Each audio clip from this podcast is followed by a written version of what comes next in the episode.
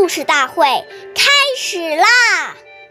每晚十点，关注《中华少儿故事大会》，一起成为更好的讲述人。岁月易流逝，故事永流传。大家好，我是中华少儿故事大会讲述人周凯歌。我今天给大家讲的故事是《巡抚训父》第三十一集。清朝时，有个巡抚叫朱高安，为官清直廉洁，生活简朴。一天，朱高安在街上走，发现一个妇人浓妆浓妆。艳抹。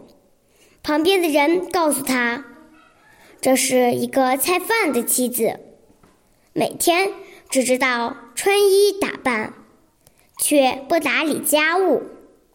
朱高安听说了，就让这个夫人跟随自己来到府衙里看一看。这个夫人不知道巡抚这样做的原因，只得。胆战心惊地跟在后面。到了府衙，朱高安带着夫人来到厨房，只见几个女子在烧水做饭。朱高安指着朱高安指着灶旁一个穿着粗布衣服、正在洗菜的妇女说。这就是我的妻子，巡抚夫人。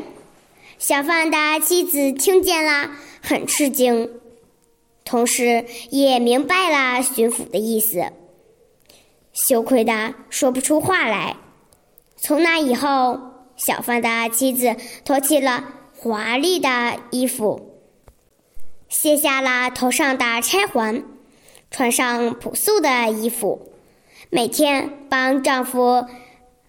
卖菜、做饭、打理家务。下面有请故事大会导师王老师为我们解析这段小故事，掌声有请。好，听众朋友，大家好，我是王老师，我们来解读这个故事。故事说呀，爱美之心，人皆有之。服饰之美，在于内在气质。与外在形式的和谐统一。如果只追求外表光鲜亮丽，忽视内在修养，不仅浪费大量的金钱和精力，时间久了，也会因金玉其外，败絮其中而失去真正的美丽。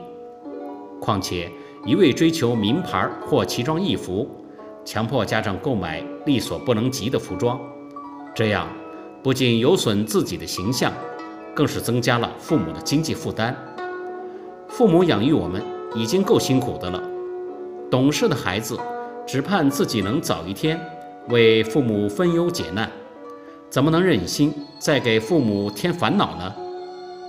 其实，穿衣服最重要的目的是保暖遮羞，可是我们在买衣服的过程当中，已经忘记了它本来的目的。反而沾上了虚荣的习性，仔细想一想，实在是不应该呀。好，感谢您的收听，我们下期节目再会，我是王老师。